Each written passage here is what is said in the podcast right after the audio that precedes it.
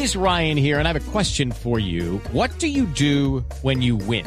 Like, are you a fist pumper? a woohooer, a hand clapper, a high fiver. I kind of like the high five, but if you want to hone in on those winning moves, check out Chumba Casino. At ChumbaCasino.com, choose from hundreds of social casino style games for your chance to redeem serious cash prizes. There are new game releases weekly, plus free daily bonuses. So don't wait. Start having the most fun ever at ChumbaCasino.com. No purchase necessary. BGW. Void were prohibited by law. See terms and conditions. 18 plus. Los personajes, las historias, las anécdotas, las confesiones, las noticias, todos los temas puestos sobre la mesa. Aquí comienza Mesa Blue.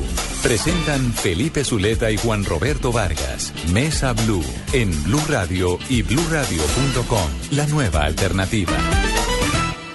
Tengan ustedes muy buenas tardes, bienvenidos a Mesa Blue, un domingo en familia. Como siempre tratamos de traerles temas variados, temas que nos interesen a todos, que van desde la política hasta lo técnico, de los temas humanos, los temas personales, todos aquellos que de alguna manera nos sirven para informarnos, para eh, eh, tener opiniones diferentes, en fin.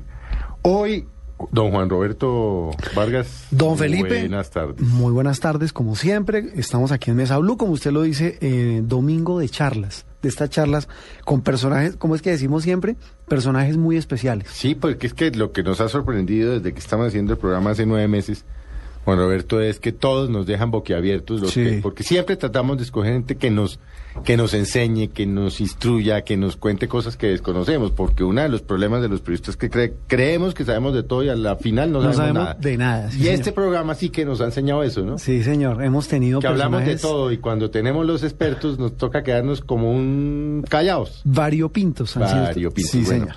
Hoy tenemos un personaje que hemos invitado, que ha venido desde Medellín, especialmente a estar con nosotros en eh, Mesa Blue, porque maneja tal vez un tema que es fundamental para el país, porque no lo es solo para Antioquia, que es el tema de las autopistas para la prosperidad. Y mm, se trata de Federico Restrepo. Vamos a decir brevemente quién es. Fue, bueno, fue presidente de EPM, es ingeniero de la Universidad de Minas, tiene un máster, pero ha sido y fue tal vez uno de los gestores de los grandes éxitos de Sergio Fajardo en la alcaldía. Federico es quien maneja eh, y nos va a contar que todo el tema de las autopistas para la prosperidad, Federico. Buenas tardes. Gracias por haber venido. Primero desde Medellín. Muy amable usted porque acaba, acaba de llegar, ¿no? At- recién aterrizado. Bueno, Felipe y Juan Roberto, pues es un, un placer realmente estar aquí en, en Blue Radio mm, y un poco bien impresionado de, de- de lo que son estas instalaciones y muy agradecido, la verdad, por, por la invitación y por supuesto muchas eh, cordial saludo a todos los oyentes de este programa. Pues, doctor Federico, arranquemos un poco explicándole a los colombianos, a la gente que pues no es de Medellín, e inclusive mucha gente de Medellín que no debe saber bien la magnitud de la obra que usted emprendió. O sea, usted trabajó con el alcalde Sergio Fajardo, el gobernador, eh, fue director de planeación, fue gerente de PM, como bien lo decía Le Felipe. tienen ganas para todas las Para empresas todas del las país. empresas grandes, no solo Cada vez que una país. empresa está buscando un presidente o alguien, eh, inmediatamente el nombre de Federico piensan en Restrepo Federico entra ahí, Restrepo. Posada. Pero bueno, doctor Federico, el tema de, em, estoy viendo el título, es que el título parece rimbombante, pero es que es tan, ¿cómo es que dicen los muchachos de ahora, Felipe? Es tan tenaz el proyecto que, que bien lo amerita. Autopista para la prosperidad, vía libre en el sureste. Y estoy leyendo cuando hicimos la producción eh, con Daniela, nuestra productora, eh, para, para ver en qué consiste el proyecto, es considerado el segundo proyecto más importante del mundo a nivel vial. ¿Qué es ese proyecto de las vías para la prosperidad en Antioquia? A ver, Juan Roberto, eh, es un proyecto muy grande, es un megaproyecto. Eh, eh, en estos dos o tres años, pues es, como bien lo mencionas, es uno de los dos proyectos eh, eh, de infraestructura vial más grande del mundo en cuanto a sus montos de inversión, porque estamos hablando de un proyecto que en total cuesta en dólares eh, 7.200 millones de dólares. Para, 7.2. qué para barbaridad. ponerle, digamos, un Sí, nivel una comparativo. referencia, sí. El canal de Panamá, que se está ampliando, Sí. eh, cuesta 5 mil millones de dólares. O sea, este estamos hablando de casi un 50% más de lo que es el costo de inversión de la ampliación del canal de Panamá, que es un megaproyecto también de referencia a nivel mundial. O en Colombia, el proyecto hidroeléctrico más grande que se, está, se ha construido y se está construyendo eh, en Colombia es eh, Ituango. La hidroeléctrica de Ituango sí. son 2.400 megavatios. Duplica al Guavio, por ejemplo, para citarlo eh, en comparación, o a San Carlos, que hasta ahora son los proyectos más grandes que han existido en Colombia. Y es dos veces su costo de inversión. O sea, eh, en un proyecto como Ituango estamos hablando de 3.500 millones de dólares de inversión, que es un proyecto que está actualmente en construcción. Entonces eso nos, nos, nos ubica realmente de qué orden de magnitud estamos hablando de un proyecto de esta naturaleza. Ahora, eh, ¿por qué? De alguna manera, mm, porque pues es un poco el costo de, de, eh, construir un proyecto de estos en una topografía Tan como difícil. la nuestra, tan difícil como la de, la, la de los Andes. Entonces, eh, eh, pues ya en el transcurso de la charla podemos ir entrando en Sí, detalles. Yo le voy a hacer la primera pregunta de escéptico. Porque es que uno se la pasa oyendo que van a hacer. Bueno, bueno, y en el caso nuestro, de los, de los bogotanos, Uy. eso sí ha sido pues la tragedia. No, que la doble calzada Bogotá Girardot es una mierda. Perdón que se lo diga, es una mierda lo que hay. Eso ni es doble calzada ni nada, eso se robaron todo. Claro. Y así nos ha pasado. Que entonces la doble calzada Bogotá Tunja es otra mierda. O sea, es una. Entonces, obviamente el que está ahorita oyendo se va a hacer la misma pregunta. Bueno, y esto sí va a salir, y esto, porque es que uno es muy escéptico. Los antioqueños mucho menos hay que decirlo. Sí, con O eso, sea, no eso- lo eso son iba a tanto porque yo. ven las Felipe. obras, porque no roban la plata, porque tienen unos empresarios los berracos, unos dirigentes los berracos. Aquí no nos ha pasado eso. Siempre que vamos a Medellín llegamos Pero, pero lo el que mismo. está oyendo, el que nos está oyendo en Barranquilla, o en Nebo, o en Villavicencio, o en Cali, o incluso en Medellín, dice, ay, ya, ya llegó otro de esos burócratas a echar un carretazo. A ver, ¿Qué, Felipe- qué garantías va, va a tener el país? Porque este es un proyecto que ahora vamos a hablar. ¿Por qué nos beneficia a todos? ¿De qué esto sale?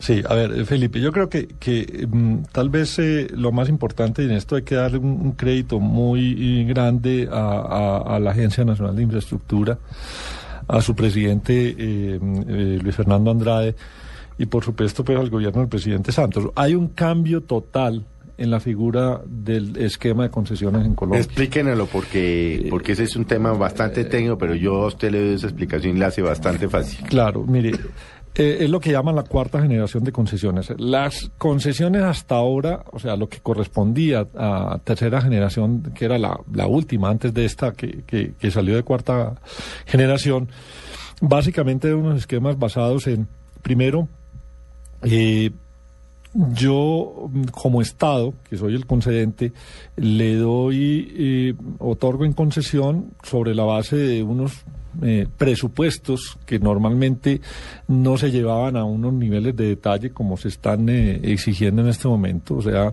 eran lo que se denominan ingeniería de estudios fase 1, o sea, muy preliminares, con muchas incertidumbres desde el punto de vista de la geología y de las cuestiones técnicas del proyecto como tal, y por lo general en proyectos que en el momento de construirlos, eh, mm, pues siempre valían mucho más de lo estimado y lo que fueron adjudicados. Ese era uno de los primeros puntos. El otro era que para empezarlo a hacer, pues yo le daba un anticipo. Yo como concedente, como, como Estado, le daba un eh, anticipo al concesionario. Lo que pasó Eh, con los nules, que les dieron anticipos para hacer obras. Exactamente. Y lo tumbaron. Y de alguna manera, pues, eh, pues en, en el caso que ustedes mencionan, por ejemplo, hacían una especie de, el anticipo no necesariamente se aplicaba a esa obra, sino que era otra. Pero lo que había detrás de esto, de alguna manera, también era una falta de un incentivo positivo eh, para el proyecto como tal y era que en la medida en que eh, yo no tuviera que, no me estuviera doliendo el bolsillo tan directamente, pues yo iba un poco como en coche y si las obras se demoraban más, pues me ampliaban el Claro. contrato y no tenía, digamos, como el incentivo para hacer las cosas de acuerdo con el cronograma que, que se, se había planteado. Hoy la cuarta generación, digamos, rompe con todo ese esquema. Lo primero que, lo primero que tiene que hacer un concesionario es poner está muy basado o está basado en la ley de alianzas público-privadas aprobadas en el gobierno del presidente Santos. eh, eh, en la que el concesionario lo primero que tiene que hacer es poner el 20% del costo de la obra a la firma del contrato. Es decir, ya el, el anticipo es al revés. El anticipo es al revés. Ah. O sea, dice, yo quiero ir Claro. a hacer tal cosa, pero aquí está mi 20%. Sí, primero. Y segundo, no recibe ni un solo peso de aportes del Estado, lo que se llaman vigencias futuras, o incluso de peajes, hasta que no tenga tramos operando. O sea, mientras no tenga eh, tramos operando, entonces, pues eh, los costos de inversión los tendrá que cubrir eh, con crédito, etcétera, eh, o, o, cualquier otro tipo, o, o con los mismos aportes de capital que ellos hacen. Mm, de tal forma que solo cuando entra en operación empieza a recibir los aportes del Estado, la vigencia sea, o lo- los peajes. ahí Entonces, lo que, lo que usted nos está diciendo es que, o sea, ahí no se pueden meter sino los ricos, pues. no, eh, eh, ahora el que tenga que recursos para- claro, sí. son grupos Sí, sí, claro. consorcios eh, en donde hay fondos de inversión. Eh, O sea, na- eso tiene que haber mucha plata para poder Claro. financiar. Pero, pero también firmas constructoras colombianas. Ahora hablamos un poco de cómo ha sido esa manifestaciones de interés en un proyecto como el de Autopistas para la Prosperidad. Pero en resumen, lo, lo que les quiero decir es que ya existe ese incentivo y, y- y es más, ya se conocen, digamos, resultados de ese incentivo.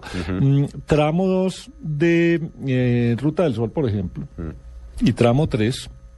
Y, y una parte del tramo 1. cuéntelo a los oyentes que, cuál es la ruta del sol. Acuérdese que... Estaba echando cabeza cuando dijo cuál es la ruta del Sí, sol. no, no, no, pues Ah, bueno, los, pues los la- técnicos saben, pero uno, ruta del sol ya uno no sabe si es la que va por La Vega o va para Chía, eso ya uno no sabe. Bueno, Ruta del Sol es la, es la autopista que va por el Magdalena, el río Magdalena, desde Bogotá hasta, hasta, hasta Barranquilla, hasta Ciénaga, que es una, una vía de todas las especificaciones, eh, gran parte de ella, si no toda en doble calzada, que se adjudicó en tres tramos eh, a distintos eh, concesionarios pues, nacionales y extranjeros. Mm, al- el tramo 1 pues tiene hoy unas dificultades que son eh, los, las, eh, el tramo que va de Bogotá a Puerto Salgar. Eh, Ese es un tema geológico, creo. Es un tema de geología, Sí, es que ambiental. eh, también. El sí. terreno. que planean una cosa y cuando van a meterse encuentran que hay unos líos. Bueno, eso... Porque los estudios eran fase 1. No eran pues de estudios más detallados. Pero no, no, no quiero entrar en ese detalle. No, no, Sol- sí. Solamente quiero ilustrar el hecho de que, por ejemplo, los rendimientos, esa, esa, esa, esa fue la primera que se hizo, dijéramos, eh, bajo este esquema de cuarta generación. no, no exactamente cuarta generación, porque cuarta generación precisó un, un poco más, digamos, algunos detalles, pero, pero sí con la misma filosofía. Y, y es para significarles lo siguiente, mire, eh, en el último año, la ejecución de doble calzada en tramo 2, por ejemplo, fue de 200 kilómetros de, doble de doble calzada en un solo año. Esto estamos hablando de 600 metros de doble calzada diarios. O sea, hay un incentivo. ¿Por qué? Porque obviamente el concesionario, mientras más rápido termine, Más rápido gana. va, va a empezar a tener los ingresos y por supuesto ahí sí me voy a... Y así va de avanzado. Sí, sí, señor. 200 kilómetros al año. Eh, eso es más o menos entre 180 y 200 kilómetros. Y eso es lo que se espera en la mayoría de, de- de estos proyectos de cuarta generación. Existe, digamos, la forma de presionar financieramente a los, a los, eh, a los eh, consorcios que conforman los concesionarios para que sus proyectos se hagan, esta vez sí, de acuerdo con los cronogramas previstos. Mire, volviendo al tema de la, de la autopista de la prosperidad, estoy viendo yo que se habla de una intervención, son cinco tramos, ¿no? Cinco tramos. Son nueve. Nueve tramos. Y salieron en la precalificación cinco. Exacto, entre construcción, lo que llaman operación y mantenimiento. Sí. Estamos hablando de cuánto, 1.270 kilómetros, dice Sí. acá, Eh, y se van a rehabilitar 900 kilómetros de carreteras. Eh, eh, exactamente, ¿por qué esa zona? ¿Por qué se escogió? Estoy viendo además también que es entre 1, 2, 3, 4, 5, 6, 7 municipios de Antioquia. ¿Por qué esa región? Expliquémosle un poco a los colombianos. Pero uno de los tramos. ¿O no? Sí, es decir, a ver, básicamente si, si, si uno se ubica en la geografía colombiana, eh, co- toma el mapa de Colombia Ajá. y observa, mm, dijéramos, eh, todo el esquema de concesiones existentes y es- eh, concesiones a, a futuro. eh, como estaban planteadas hace unos años, eh, el, el sistema vial de concesiones en Colombia, mm, digamos, eludía eh, el departamento de Antioquia o, o la geografía eh, del departamento de Antioquia. No estoy hablando pues en términos eh, eh, pues, regionales o... Sino por el tema montañoso, por el Sí, tema geográfico. muy posiblemente sí. Pero, mm, bueno, eh, el, el- el tema es que mucha parte de mm, el trayecto que mm, conecta el sur de Colombia, por ejemplo, o el centro de Colombia con la costa caribe, con la costa caribe más cercana de Colombia, que es el Urabá. Desde el punto eh, del, Ura- del Caribe colombiano más cercano al 70% del PIB de Colombia, y estamos hablando de 300 kilómetros más cercano. Entonces empieza a plantearse una posibilidad de, pues por supuesto, conectar el sur del país y el departamento de Antioquia con el oriente, es decir, con, con- con el centro del país, con Bogotá, con las autopistas eh, de la Ruta del Sol, o sea, con la que acabamos de describir, pero también la conectividad, o sea, no solo norte-sur, del cono sur hasta el, hasta el mar eh, Caribe colombiano, sino también oriente-occidente, o sea, la vía que viene de, em, de Bucaramanga o de Cúcuta o de Venezuela hacia, mm, por ejemplo, el interior del país, podría o viene o puede utilizar el tramo, por ejemplo, Medellín-Puerto Berrío, eh, y por la Ruta del Sol hasta Barranca y de allí Bucaramanga, Cúcuta y de allí a Venezuela. Eh, igual, los vehículos que vienen, eh, hablo de, de camiones del sur del país, de Cali hacia, hacia eh, la costa atlántica, pues eh, mucho más expedito viniéndose, digamos, por ese, esa margen del Cauca que yéndose por la marginal del Magdalena. Eh, ahorrando kilómetros. Yo le voy a citar, por ejemplo, eh, la, la siguiente cifra. Sí.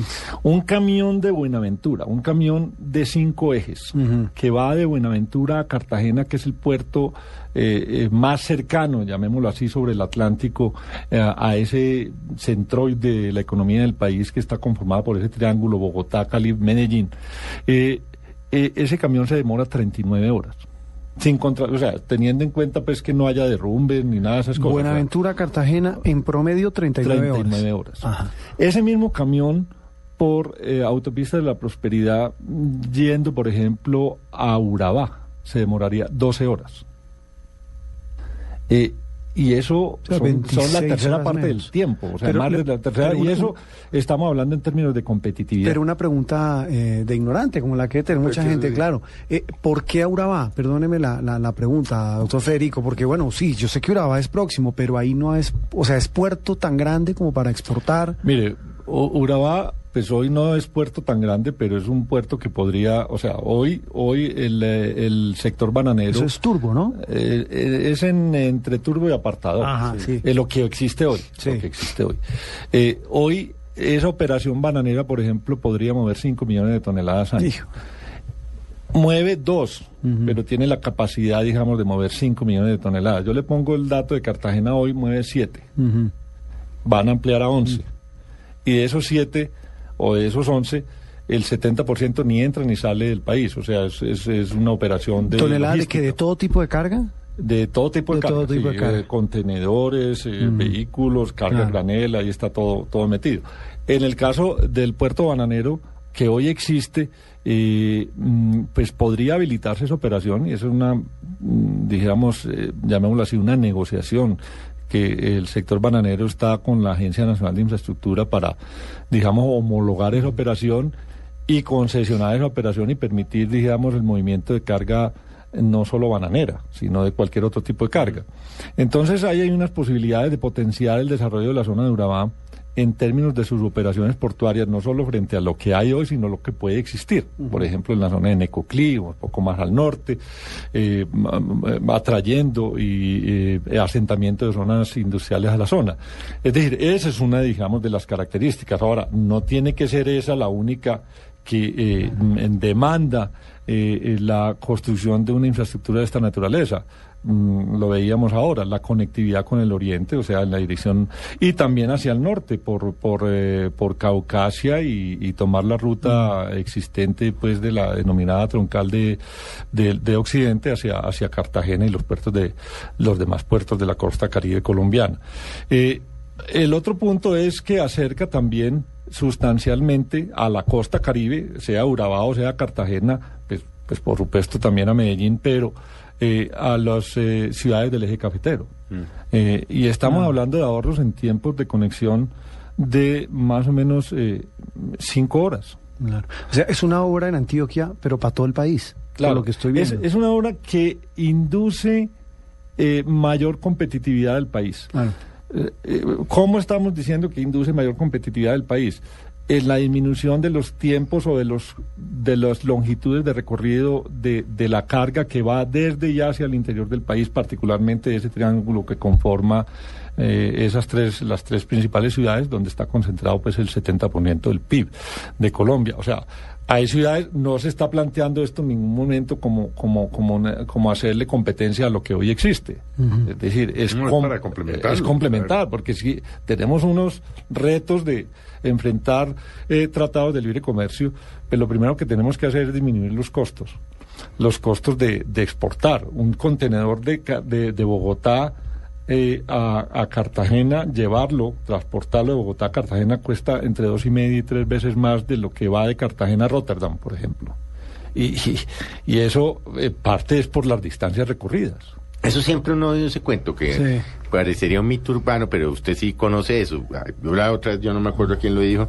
Es más barato traer un contenedor de Hong Kong a Vancouver, a Buenaventura, que sacarlo de Buenaventura a Bogotá. Así es. Y es un poco por el tema de la, del Estado y de las distancias de la infraestructura vial que, que- que tenemos. Yo creo que...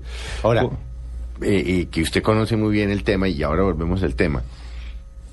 Lo que le queda a uno claro es que el país para este tema después de cuarenta y pico, treinta y pico, yo no encuentro tratados de libre comercio, está... es- o sea, eso Estamos no biches estamos, tema de estamos infraestructura. biches.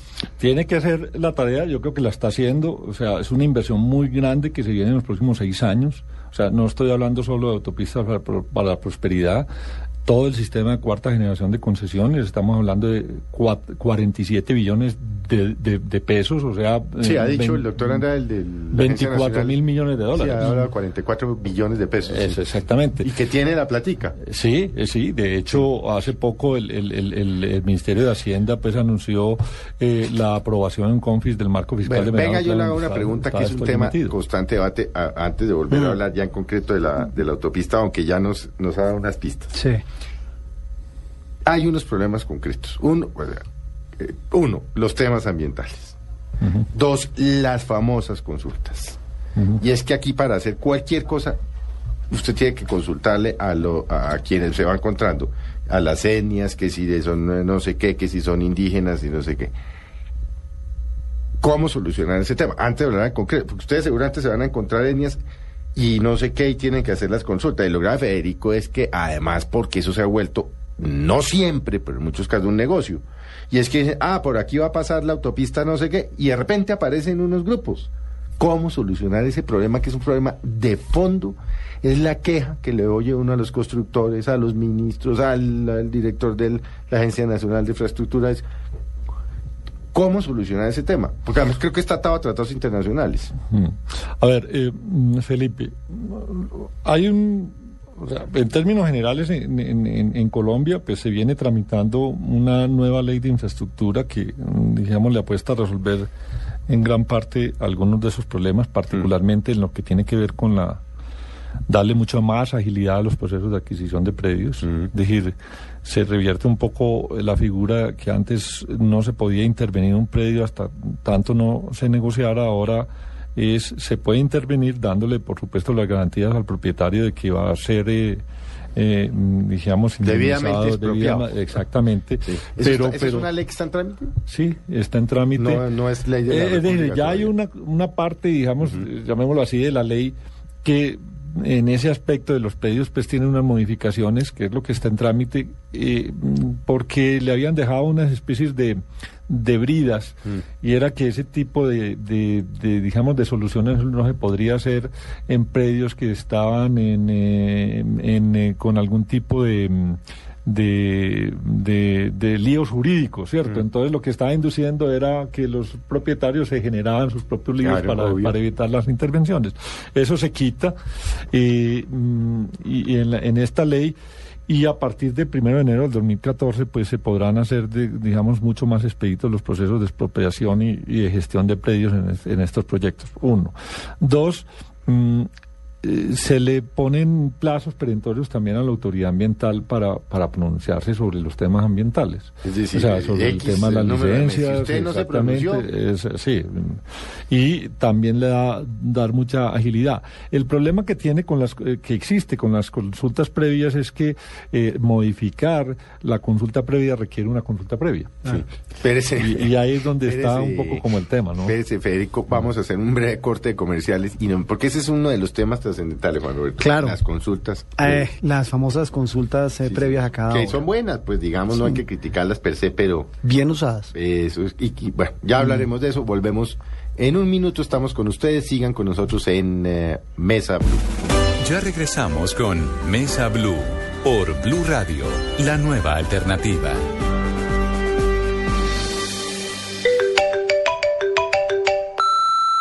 Este es el celular de Javi Fernández, el cantante del gol. En este momento, él y su equipo de trabajo se encuentran concentrados para la primera final del fútbol profesional colombiano. Si es su esposa, marque uno. Si llama del noticiero, marque dos. Si es la mamá, marque 3. Si quieres saber sobre la final Nacional Santa Fe, marque 96.9. No insista tanto. Llegó la primera final del fútbol profesional colombiano. Este domingo desde las 5 de la tarde, Nacional Santa Fe en Blue Radio, la nueva alternativa, con los que saben y quieren el fútbol. Si es un hincha enojado porque su equipo no entró a la final, tranquilo, no pierda la esperanza. El próximo semestre puede entrar. Ah, no clasificamos.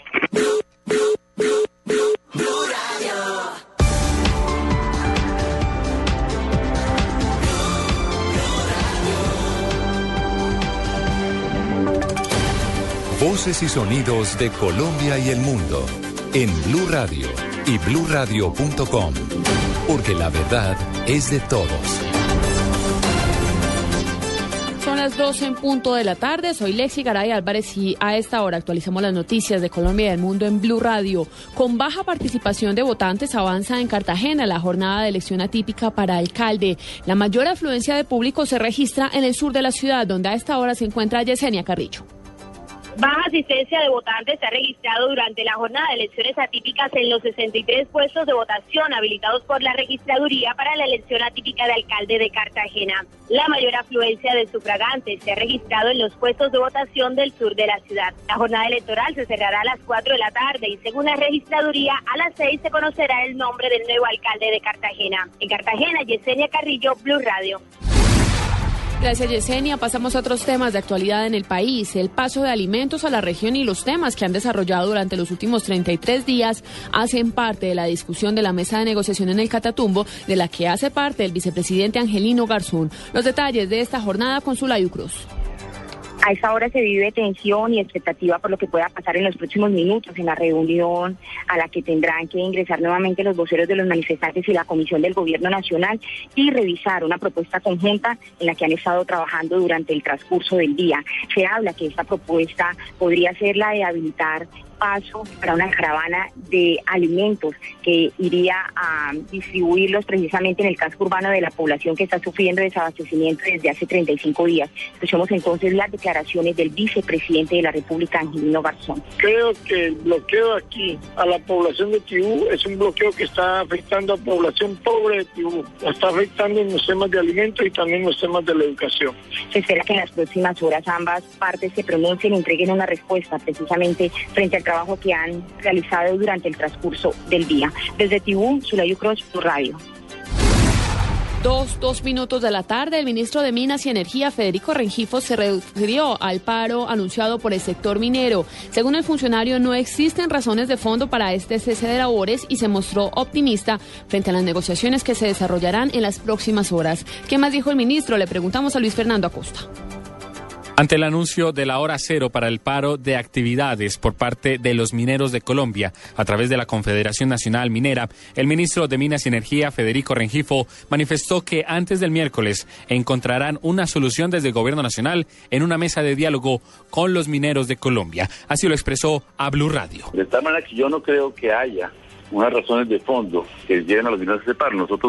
Hemos estado con ellos en Medellín y vamos a estar esta semana también conversando para entender cuáles son las alternativas. Y hemos propuesto muchas, hemos hecho muchas modificaciones que yo espero que sean entendidas. Hemos modificado la ley, hemos hecho decretos para permitir que los requisitos con los cuales se formalizaron en la, en la, anterior ley 382 puedan continuar. Hemos hecho eh, posibilidades para que las haya contratos de explotación y de formalización dentro de los que se salgan de la explotación del mercurio. El ministro Rengifo explicó que adicionalmente hay un interés común de ambas partes, tanto del gobierno nacional como de los mineros, de sentarse a debatir los temas relacionados con la minería. Me interesa mucho y le interesa mucho a los mineros sentarnos en la mesa para tener para debatir los temas, como lo hemos hecho, los temas que tienen que ver con la minería y nos interesa para poder distinguir rápidamente aquellos que temas que afectan al crimen organizado que no tienen nada que ver Luis Fernando Acosta, Blue Radio. Guardacostas de la Unidad de Reacción y Rescate de la Armada Nacional rescataron a 19 personas de una embarcación que naufragó a 14 millas náuticas de Buenaventura. Los detalles de este operativo con María Camila Díaz. 19 personas fueron rescatadas en desarrollo de una operación de búsqueda y rescate realizada a 14 millas náuticas al noreste de Buenaventura, luego de que la embarcación eh, de transporte de pasajeros en la que se transportaban con destino al corregimiento de Juan Chaco naufragara. La operación fue realizada por unidades de reacción rápida de guardacostas, un helicóptero de la Armada Nacional y una embarcación de una empresa de pasajeros de la región que rescataron sanos y salvos a los turistas. De acuerdo con las informaciones preliminares, la embarcación habría naufragado debido a difíciles condiciones climáticas que se presentaron en el Pacífico en las últimas horas, lo que generó fuertes olas ocasionando el naufragio de la embarcación. María Camila Díaz, Blue Radio. Dos, cuatro minutos de la tarde continúen con la programación de Blue Radio. Esta es Blue Radio. En Bogotá, 96.9 FM. En Medellín, 97.9 FM. En Cali, 91.5 FM. En Barranquilla, 100.1 FM. En Neiva, 103.1 FM. Y en Villavicencio, 96.3 FM. También en bluradio.com y a través de Twitter en arroba blurradioco.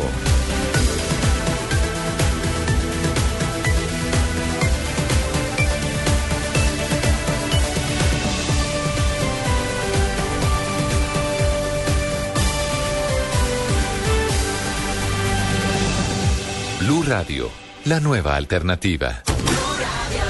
Este domingo en Mesa Blue, Federico Restrepo, gerente del proyecto Autopistas de la Prosperidad, catalogado como el segundo plan de infraestructura más importante del mundo. En Colombia es eh, Ituango, la hidroeléctrica de Ituango, son 2.400 megavatios, duplica al Guavio, por ejemplo, para citarlo eh, en comparación o a San Carlos, que hasta ahora son los proyectos más grandes que han existido en Colombia. Este domingo en Mesa Blue Conozca cómo va el país en desarrollo vial. Presentan Felipe Zuleta y Juan Roberto Vargas. Las famosas consultas eh, previas acá. Que son buenas, pues digamos, no hay que criticarlas per se, pero... Bien usadas. En Blue Radio y BlueRadio.com, la nueva alternativa. Estás escuchando Mesa Blue en Blue Radio y BlueRadio.com, la nueva alternativa. Nuevamente bienvenidos a Mesa Blue. Estamos hablando un tema muy interesante con Federico Restrepo, eh, gerente del megaproyecto de autopistas para la prosperidad vía libre en el surdeste, ¿no? En el, eh, sí señor. En el surdeste, ¿no? En el sureste, sí señor. Sí, bueno. bueno. Suroeste. Eh, pues, bueno, ya hemos venido Eso es hablando- suroccidente, sí, sí. Sí, sí, eso, Suro- ya, yo ahí ya me enredé. Ya también Bueno. me enredé. Eh, habíamos quedado en el tema de los problemas que encuentra el país para construir, un tema de licencias ambientales que nos cuenta Federico hay una ley que le pone plazos perentorios a la autoridad ambiental, está obviamente el eh, tema de las consultas previas, que es un tema que nos, que es la queja constante. Entonces, ¿cómo solucionar ese tema? Y lo digo porque eh, para quienes acaban de llegar o no oyeron el, el programa eh, desde el inicio, y es que el tema de la infraestructura, y bueno, el tema minero, en fin, pero hoy estamos hablando de infraestructura, es que llegan a construir la carretera y de repente aparece una comunidad y eso hay que hacer una consulta previa y no sé qué. Cuéntenos, ¿qué, qué es lo de la consulta previa? Primero, para quienes no conocen qué es eso. Eh, las, las consultas previas eh, son, eh, digamos, unos mecanismos de ley que les da, mm, mm, digamos, la oportunidad a las comunidades eh, étnicas o, minorías, eh, las comunidades afro que han tenido, digamos, asentamientos as- ancestrales en, en las zonas donde, eh, por donde se desarrollan proyectos de cualquier naturaleza, no solo viales, sino infraestructura, mineros, eh, hidroeléctricos, etcétera para, digamos, concertar con ellos, eh, digamos, los beneficios, compensaciones, qué tipo de efectos, qué tipo de impactos específicos puedan tener sobre, sobre sus culturas, sobre sus eh, mm, modos de vida, etcétera. Eh, digamos, la figura eh, es bien intencionada, es bien concebida. El problema es cuando se convierte... La, la eh, consulta es con quién, doctor Federico? Con las comunidades. Con las La comunidad, comunidades donde, Comunidades. donde Claro. digamos, afectadas por la obra. Exactamente. Ah. Por ejemplo, un caso que, que tiene uno claro, para ponerlo de ejemplo, cuando se permitía, por el parecer ya no se permite la construcción, por ejemplo, de un parque natural como el Tayrona. Si no hay una consulta con los cogis, digamos, con los indígenas de la zona, no hay construcción. Eso a lo largo y ancho del país. ¿Consulta es pedirles permiso? Es consultarles. Es, es concer- eh, es consultarles y concertar con ellos, porque en muchos casos, digamos, el tema de las consultas previas se resuelve con un tema de compensaciones. Es decir, listo, hay unas intervenciones, unos impactos sobre, sobre las comunidades, pero se compensan, digamos, con inversiones eh, sociales, en eh, cosas de esa naturaleza, que es un, es un asunto abierto, digamos, en un proceso de negociación. Eh, el problema es cuando esto se convierte en, en un punto de interés particular, llámese económico, político, de cualquier otra naturaleza. O sea, que desvirtúa un poco, y hay veces, porque se ha dado, eh, el caso de que aparecen comunidades donde no existían. decir. y es por ello que, que también el eh, Ministerio del Interior de alguna manera tiene que certificar la existencia Claro. previa de ese tipo de comunidades o no O sea, en determinar si ahí vivían de verdad. Estoy tratando de acordarme de algo que pasó hace poco, Federico, y es esa, que el Ministerio del Interior conceptó que no existía y cuando llegaron a hacer la obra, ah, sí. Una comunidad. Es que se van de un lado para otro porque también en muchos casos, no siempre, se ha vuelto negocio y unos tipos ahí detrás organizando los indígenas o los afro, o las diferentes etnias, entonces de un lado para otro, ¡bum! Sí. ¿no? Eso es un punto que yo creo que tiene que estar eh, bien bien resuelto, mucha claridad, digamos, eh, eh, jurídica sobre el tema.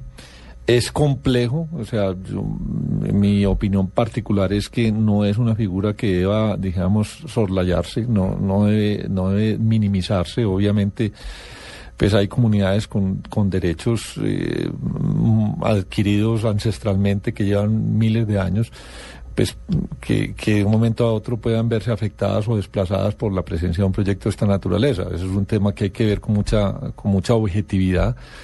Lo que hay que tener es la firmeza y la claridad, digamos, en su momento para, para establecer justamente cuándo, hasta qué punto eh, se están respetando o se están vulnerando los derechos de esas comunidades y hasta qué punto algunas de esas otras están abusando también de, de unos privilegios que le falta, digamos, alguna claridad eh, eh, digamos, acotarlos desde el punto de vista normativo y desde el punto de vista legal para que tampoco pues el desarrollo se vaya Doctor a impedir. en el caso de las autopistas de la prosperidad, ¿con cuántas comunidades toca hacer esa consulta previa?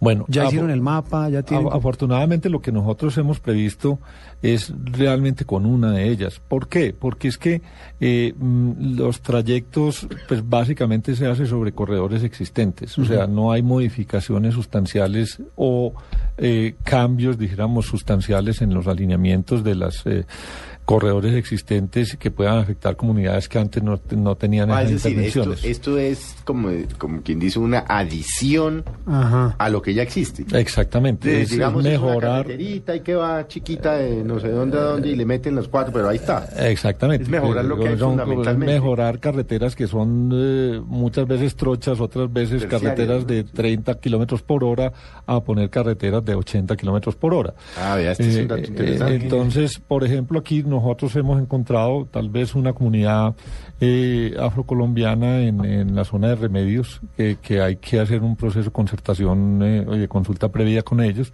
Es básicamente, podrá haber en la zona de Urabá algunas eh, eh, también eh, consultas previas, pero es parte justamente de lo que ya se ha ido, ido previendo. Es decir, primero es Ministerio del Interior dónde, dónde están antes de eh, haber generado las expectativas, porque es que las expectativas lo que inducen no, justamente esos movimientos a los que se refería Felipe ahora.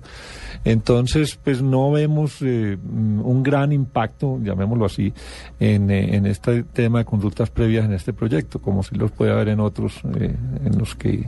en Doctor los temas Federico, hablemos un poco de, de- de- de la magnitud de la obra. ¿En cuántos puentes, túneles eh, y vías se va a construir? O sea, para tener un poco la magnitud. ¿Cuántos kilómetros? de- Empecemos claro, por empecemos por kilómetros, municipios eh, afectados en el buen sentido, puentes, túneles, o sea, la, la obra va a ser mm, gigante. Megaproyecto. Megaproyecto. Juan Roberto, ha- hablemos, por ejemplo, en estos términos que, que yo creo que son bien didácticos. Lo primero es, ¿de dónde sale que el proyecto o que una vía de esta sea de 80 kilómetros por hora?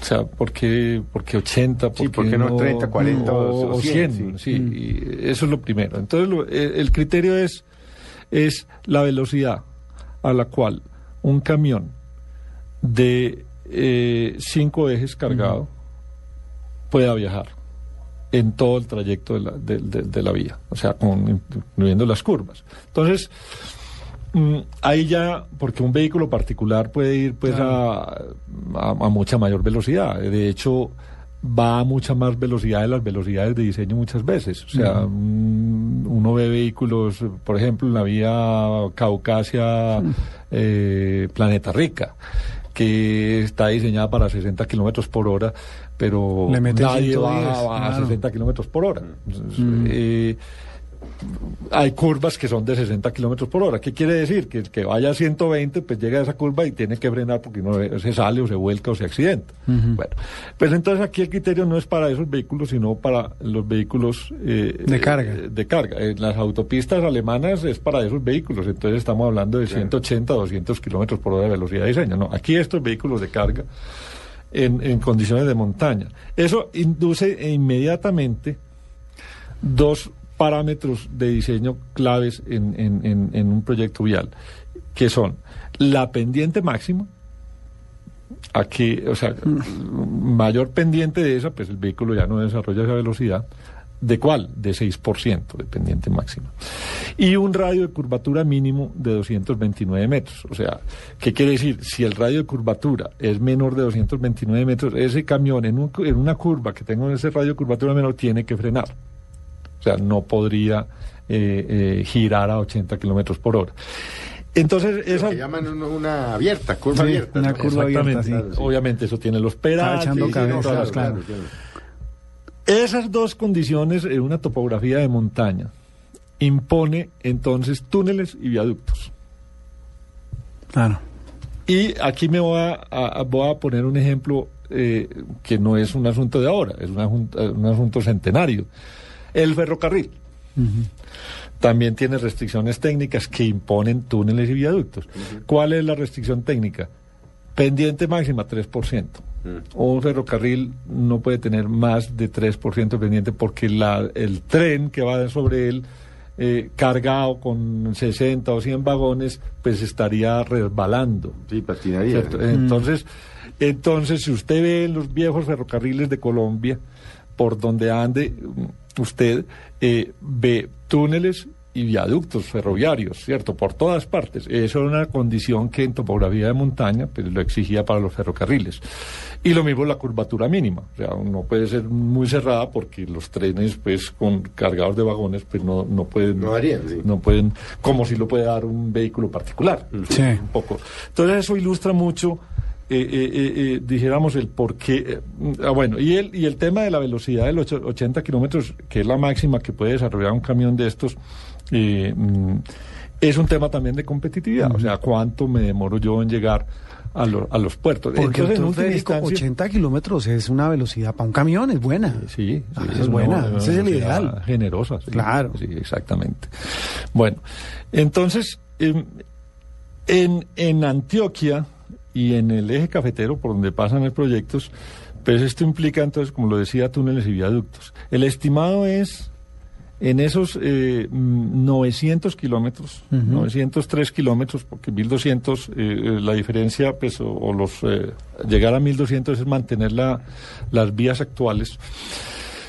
Esos 900 kilómetros eh, implican 90 kilómetros de túneles en este proyecto y 63 kilómetros de viaductos entre puentes chiquitos y puentes grandes.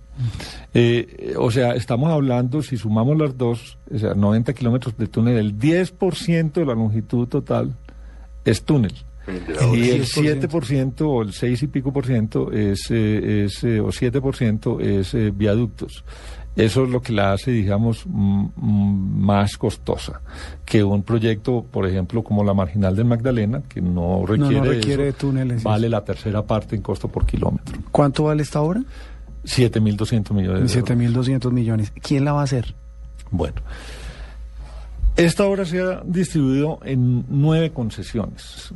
Ocho de ellas son de construcción y una es operar y mantener la vía existente. Esas- pero esas concesiones están en el papel, eso no ha empezado. No, eh, no ha empezado, pero ya se han definido cuáles son esos tramos que se van a Sí. concesionar.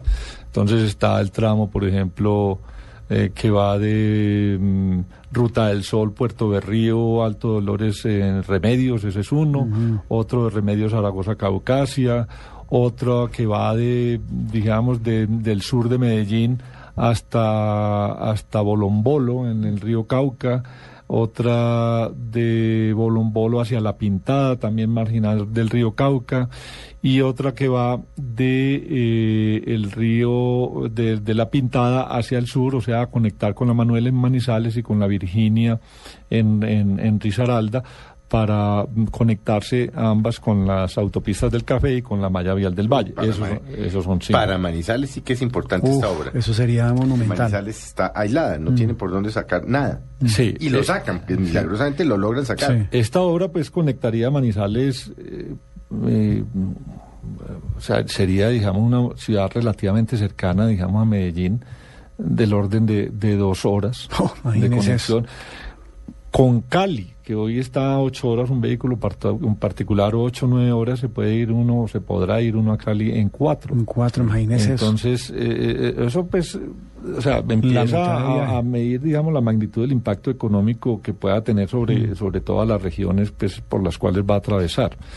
Eh, eh, pues básicamente ese es, digamos, como, como, como las características fundamentales. Y hay otras tres concesiones de las cuatro que faltan, ya hablábamos de una de sobre la vía existente, que es la vía eh, eh, que de hacia el, el, el, em, el, em, nordeste de Medellín, que es la que va a Puerto Berrío, en, eh, en la- entre Porcecito y Alto Dolores, que tiene un túnel muy importante eh, sobre mm, paralelo al del ferrocarril, el famoso túnel de la quiebra, Sí.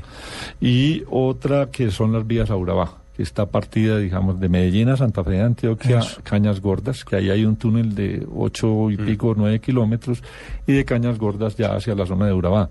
Un vehículo particular, eh, a la gente le cuesta a veces creerlo, pero, pero, pero es así, porque además esto entraña una disminución en la longitud del orden de, de 40 a 50 kilómetros. Un vehículo particular entre Medellín y Chigorodó se va a demorar entre dos y media y tres horas.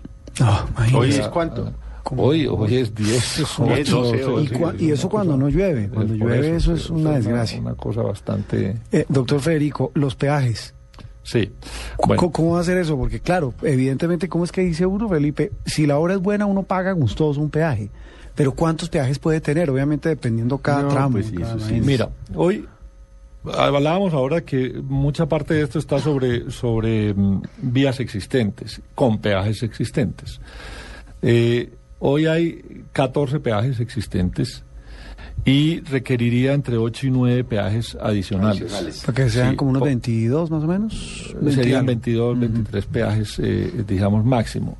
Mm, ¿Por qué peajes? Pues habrá zonas, por ejemplo, decía, eh, si, si tienes un túnel de 10 kilómetros que te va, o de 9 kilómetros que te va a ahorrar es, eh, 30 kilómetros, pues la disposición a pagar eh, un poco más por ellos, pues eh, eh, es, es incluso medible, eh, es muy positiva.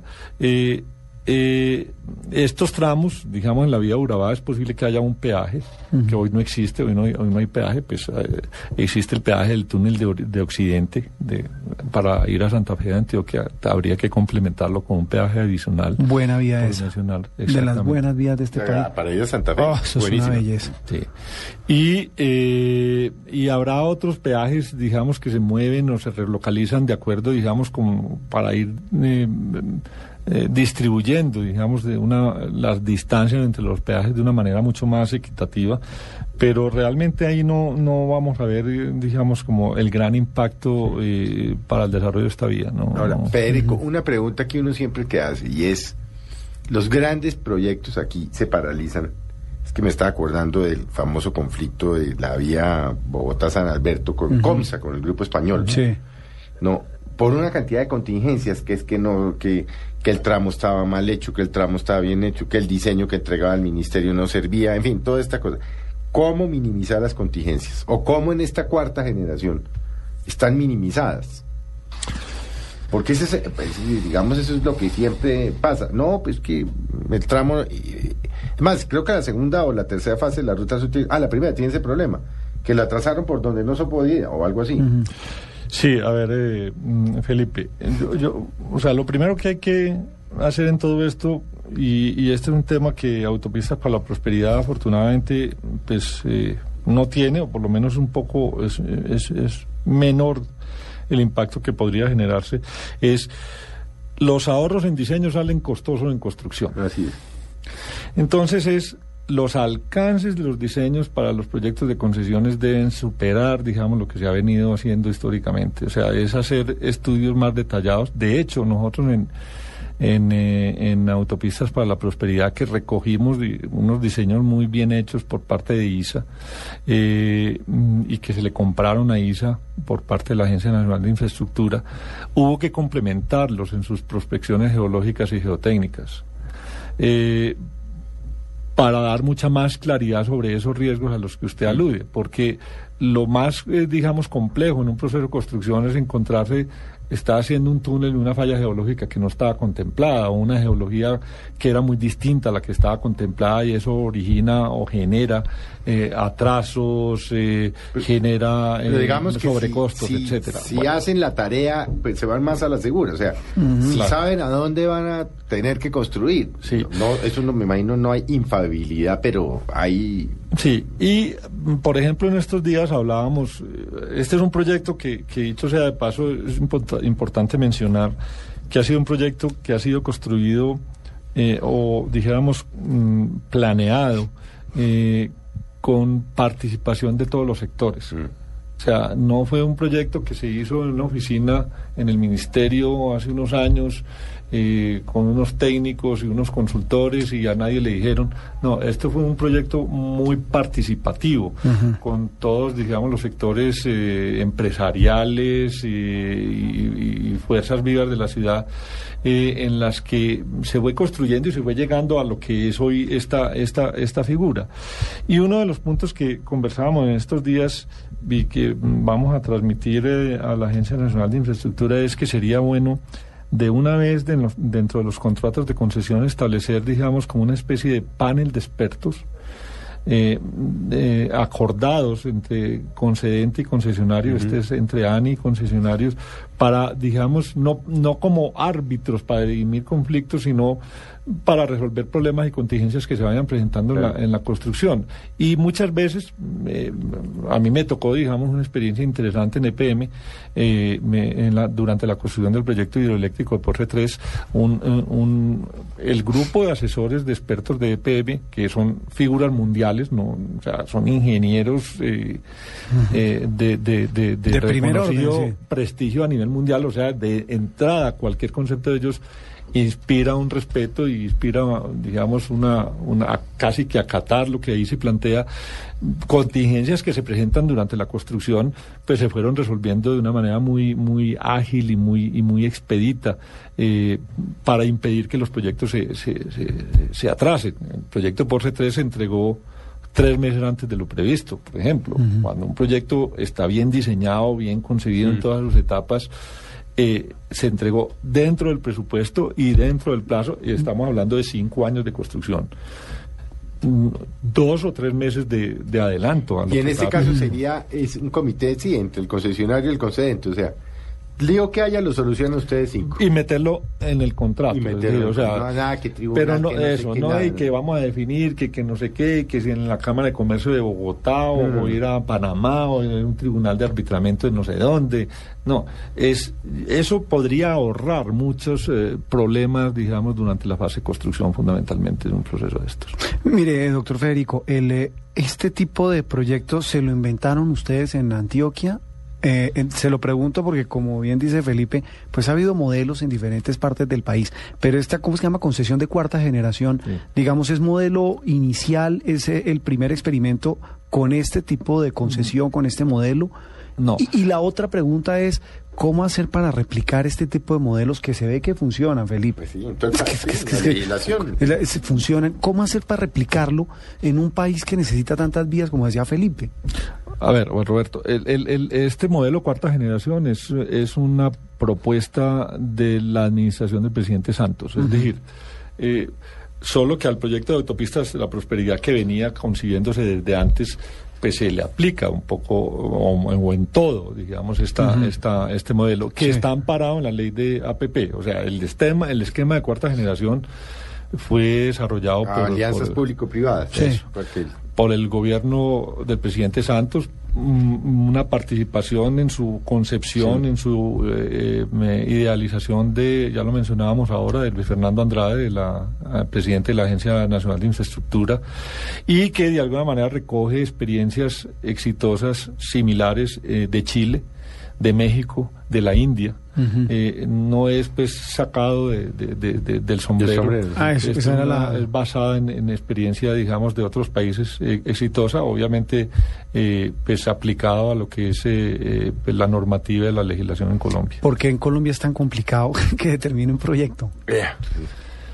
En parte por eso, porque ha habido, digamos, como, como estímulos perversos a que, a Mm. que eso se dé, pero yo creo que, y, y ese es un tema que, que el, el presidente de la Cámara Colombiana de Infraestructura, pues Juan Martín eh, Caicedo, pues ha venido, digamos, eh, asimilando y, y- y transmitiendo también a sus afiliados que esto es un tema positivo para todos. Es Claro. decir, aquí, aquí hay- gana Colombia, pero ganan todas O las sea, gana el que están construye, gana el que la usa y gana la región. Así es. Pues le quiero contar que se acabó el tiempo. No, Ve que es que eso mire, siempre es lo que nos pasa. Y mire, me, me fal- una, dos, tres, como nueve preguntas. Le quedaron como nueve páginas a Juan Roberto. Yo, para- hice, yo hice la tarea. Bueno, no, pero sí le queda a uno una idea Claro, clara de para claro, qué es claro. importante, o sea, para qué sirve, cómo se va a hacer, quiénes nos beneficiamos, en fin, ¿no? Y, y eso hecho, y voy a decirlo, y a muchos les va a sonar feo, pero es que siempre lo hemos dicho usted y yo.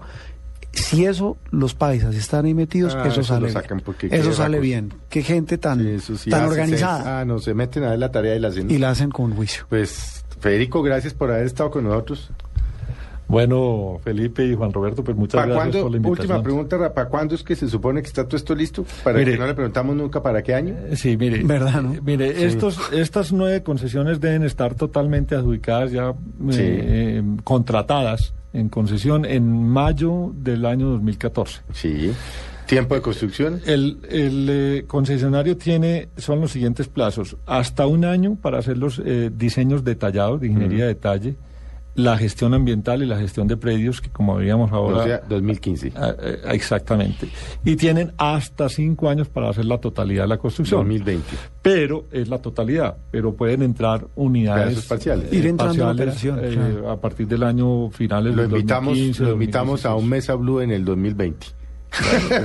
no, lo invitamos antes. A ver cómo fue que salió eso. Claro, Eso, nos va a salir bien. Eso Bueno, en los países Vamos, sale bien. En otra oportunidad hablamos de música, Felipe. No, Ah, no, no, es que eso se nos quedó, es que es un La otra faceta.